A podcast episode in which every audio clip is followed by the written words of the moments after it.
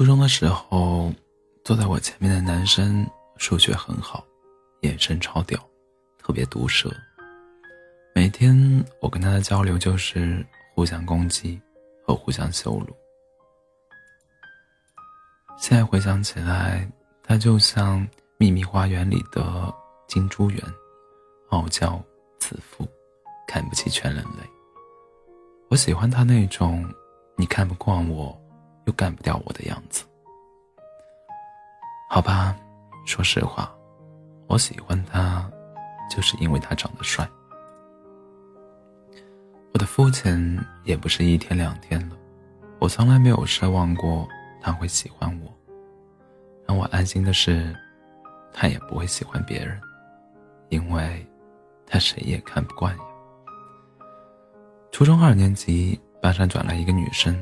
从大城市来的，高挑、清纯、气质脱俗，能把一切俗艳的颜色都穿出圣洁的味道。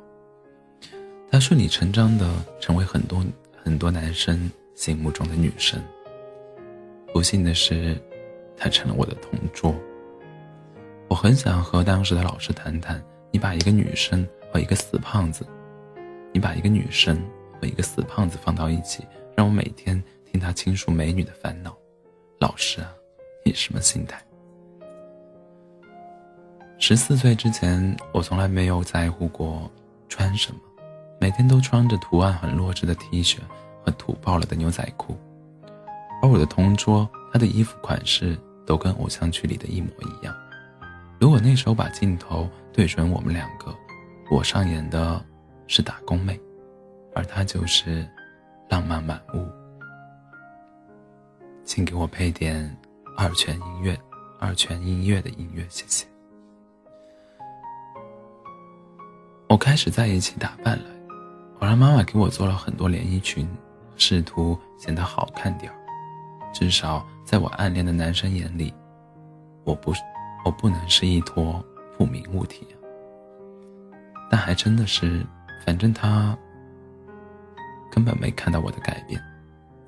比悲伤更悲伤的事情是，他只花了十秒钟，就喜欢上了他。看来他看不起全人类，全人类的原因是，因为还没有遇到他。学校辩论队一哥的他，在女生面前简直就，简直就是个结巴。有一次，他给女生讲了一个笑话，女生当时正感冒，一笑就冒出巨大的鼻涕泡，场面极其尴尬。我内心有点窃喜，这下，男生总该幻灭了吧？他对女生说：“你好可爱。”我擦！十四岁的我，还不懂得一个人生的真谛。只要你长得美，什么都可以原谅。他对他表白了，女神给出的回应就是从此。再也不理他了，一句话都不跟他讲。女生说：“对于追她的人，她从来都不搭理，不会挑任何人的胃口，只想让他们彻底死心。”我心里多希望他是个绿茶婊，但是他不是。我准备了好多坏话，但是我却连点讨厌都没办法讨厌他，反而觉得他好帅啊。换现在。考不好，我已经被掰弯了。我喜欢的男生，在他眼里连备胎都不是，勉强只是一个路人甲。有一次传卷子，从后面传到前面，他忘记了不跟他说话，他拍了一下他的肩膀，说了一句：“哎，卷子。”他转过头来，我看到他的眼神里满是惊喜，简直在发光。从来没见过他那样的眼神。我目睹了他每一次欣喜和每一次悲伤。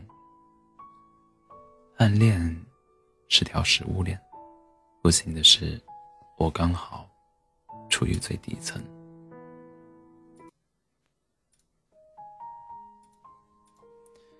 下面的空气真的不太好！我暗下决心，老子再不会喜欢。不喜欢我的人了。高一的时候，我坐在倒数第二排，坐在倒数第一排的是一个理科学霸，每天上课都在看漫画书，但数理化考试永远考第一的那种。他语文很烂，作文通通写成流水账，无聊透顶。对我作文很好这件事，他相当崇拜。他每一次都认真的研究我的周记。他说：“你以后一定可以当作家。”有一次，一个同学拿我的名字开玩笑，说我的名字怪怪的。他帮我说话，他说：“我觉得这名字很好听啊。”我的死党们知道这件事，一口咬定他喜欢我。我开始收集他喜欢我的证据。有一次上课，我和同桌在看故事会，那时候完全把故事会当黄文看。看到正刺激的环节，书掉下去了，掉到我课桌后面。老师很生气，问：“谁上课看课课外书？”这老师超凶的，特别擅长人身攻击，能一口气骂你一个小时。我当时吓尿了，想象了一下自己被虐死的状况，想象了一下请家长，想象了搞不好我妈会扇我一个耳光。正在我脑补快到满清十大酷刑的阶段，他站起来，直接承认是他干的。他被骂了三个小时，老师体力真好，他一定是喜欢我的吧？我买了带锁的日记本，我的日记成了他的传记。高二的时候分班了，他念理科，我念文科，他送了一个相框当礼物。很丑的粉色，我觉得那是全世界最美好的东西。那时候我们唯一的交集就是每天做课间操的时候，他们班就在我们班旁边。当你喜欢一个人的时候，眼睛是自带 GPS 的，不管有多少人，总能总是能一秒钟找到他。我每一天都为了等待这一刻。可以光明正大的看到他。有一天，我听到一个消息，说他喜欢一个女生，正是我的名字。完了，他告诉大家了，怎么办？所有人都知道了，太高调了。一面责怪他，一面暗爽。上课时，我会兴奋的掐自己，完全听不到老师在说什么。作为学霸。第一次站起来，不知道老师提的问题是什么，嘴角莫名其妙的就上扬了。同学说：“老师问你作业的事，你笑个屁呀！”第二天课间操结束后，看到他和几个男生在学校的小卖部聊天，我很纠结，要不要告诉他我已经知道他喜欢我了呢？要不要告诉他其实我也喜欢他呢？这时，几个男生一散开，看到他身边站在一个女生，他递给她一盒小熊饼干，女生很自然的接过来，埋头准备拿饼干吃。他的头发垂下来，遮住了脸颊，他很自然的伸手过去，帮他把头发别到耳后。之后我才知道，这个女生是我们的学妹，她跟我有一样的名字。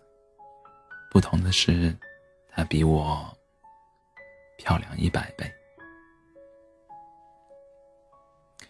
我鼓起勇气去问她为什么不喜欢我，却对我这么好。她说：“其实我对每个同学都挺好的呀。”他确实是个大暖男，但有时候喜欢一个人就会选择性失明。他说学妹是他的初恋，他们青梅竹马。初中就在一起了，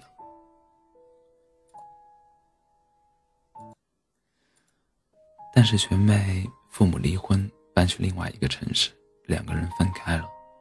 他没有因为这段感情，他没有为，他没有为这段感情去努力争取，一直心怀愧疚。他对我格外好一些，是因为我和他的名字一样，他有种弥补的心态。高二的时候，他才发现学妹回来了，为了他，回来了，他可以重新去争取一次。我什么也没说，不然呢？我要说恭喜你吗？那是第一次，我恨上了自己的名字，我恨自己的样子，我恨自己自作多情，我恨自己的存在，我恨自己的一切。发现喜欢的人不喜欢自己的时候，我们往往不是否定对方，而是否定自己。这个伤痛，太痛了。我吃了麻辣烫，吃了凉皮，吃了牛肉串，吃了牛肉烧饼，吃了草草莓冰淇淋，我快把整个世界吃下去了，才勉强治愈了。作为一个吃货，一切伤痛。都靠食疗。后来我遇到了罗同学，得到了审美癌，得了审美癌的罗同学，明明我长得像胖大婶，还坚持认为我长得像心梗结衣，导致我身边所有的人都强烈要求我对心梗结衣下跪道歉。我们都结婚十年了，他的审美癌还没痊愈。也许现在。你喜欢的人，只看到你暗淡的那一面，但总有一天，会有一个人愿意绕着你转一圈，看到你发光的那一面。对于那个男生，我很想怪他，但是学生时代，我们多多少少都做过这种昏庸的事吧。因为喜欢一个人，对所有与他相关的事都格外友善。因为不会爱，所以掌握不了分寸。还好，青春的意思就是输得起，即使受伤，我们也不会失去再次去爱的能力。有部电影的宣传语真的超级经典：爱对了是爱情，爱错了是青春。